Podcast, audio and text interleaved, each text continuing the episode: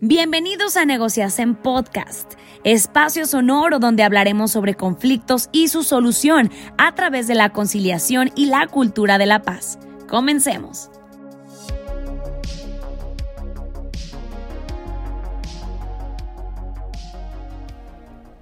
¿Has escuchado alguna vez a alguna persona hablar de paz? ¿Qué significa? ¿Qué significa para cada uno y para cada una de nosotras? Bueno, pues hoy es el Día Internacional de la Paz.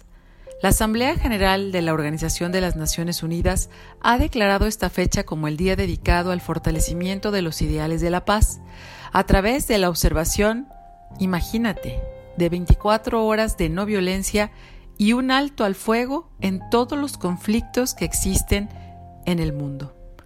El lema de este año es recuperarse mejor para un mundo equitativo y sostenible. A medida que nos recuperamos de la pandemia, necesitamos pensar de manera creativa y colectiva sobre cómo podemos ayudar a todas las personas a recuperarse para mejorar, cómo fomentar la resiliencia y cómo transformar nuestro mundo en uno más igualitario, más justo, equitativo, inclusivo, sostenible y por supuesto más saludable. Una tarea que se antoja enorme, ¿verdad? Que nos debe interesar a todas y todos porque estamos interconectados y esta situación inesperada que vivimos nos lo ha demostrado. El virus ataca a todos, sin importar de dónde venimos ni en qué creemos.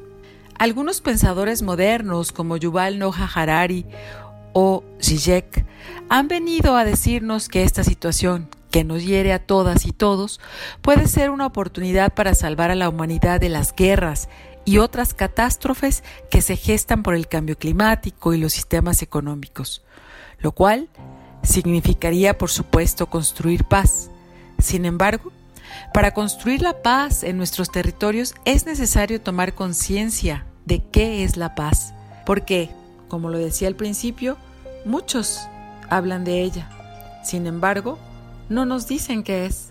He escuchado, por ejemplo, que el gobierno estatal tiene en el municipio de Tonalá embajadores de paz, que no sabemos realmente cuál es su función, y en el gobierno municipal de Guadalajara con sus módulos de paz, que al final del día son módulos de seguridad hasta el momento, y nadie tampoco explica nuevamente qué es la paz. Es una tarea difícil, pero que ya han hecho expertos internacionales, por lo que comento lo más claro que puedo lo siguiente. Según las circunstancias de la época, los desafíos presentes, las fuerzas dominantes o la dirección de las tendencias del pensamiento religioso, filosófico o político, entre otros, la, la, humanidad ha ido construyendo una dimensión de la paz que en la actualidad está estrechamente unida a la recuperación de la dignidad y con los procesos de cambio y transformación a nivel personal, social y estructural que están implícitos en el traspaso de una cultura de la violencia a una cultura de la paz. Pero entonces, ¿qué es paz? Bueno, las investigaciones suelen referirse a la paz como la conjunción de cuatro palabras que empiezan con la letra D. Es decir, la ausencia de alguna de estas palabras nos estaría indicando que no vivimos en paz y son las siguientes. Derechos humanos, es decir, vivimos y defendemos y a plenitud tenemos vigentes nuestros derechos humanos. Democracia, un sistema que nos permite participar y no solamente entregar un voto para nuestros representantes. Desarrollo para todos y todas.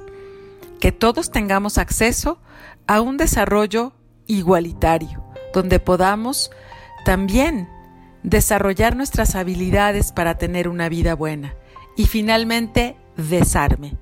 Este último no solo como la deposición de las armas, sino como un desarme cultural para dejar de normalizar la violencia. Desde esta perspectiva, hay muchos ejemplos que dan cuenta que aunque la violencia es más ruidosa, hay personas que todos los días construyen paz Acá unos ejemplos solamente, ejemplos grandiosos. Las mujeres, por ejemplo, que buscan a sus hijas e hijos desaparecidas, desaparecidos, para encontrarlos, no solo a ellos, sino para encontrar la verdad, exigir justicia y poder realmente seguir con una vida. A aquellas personas también que defienden, impulsa el pleno ejercicio de las mujeres, de los derechos de las mujeres, son también constructores y constructoras de paz. Lo son también los cuidadores del medio ambiente que defienden el territorio y resisten por todas y todos. A ellas y ellos mi más grande agradecimiento en este Día Internacional de la Paz. Vamos pues juntos a recuperarnos para que salgamos de esta pandemia con una mejor actitud para construir la paz. Porque como ya lo mencioné, con estos ejemplos tú también puedes ser una constructora o un constructor de paz.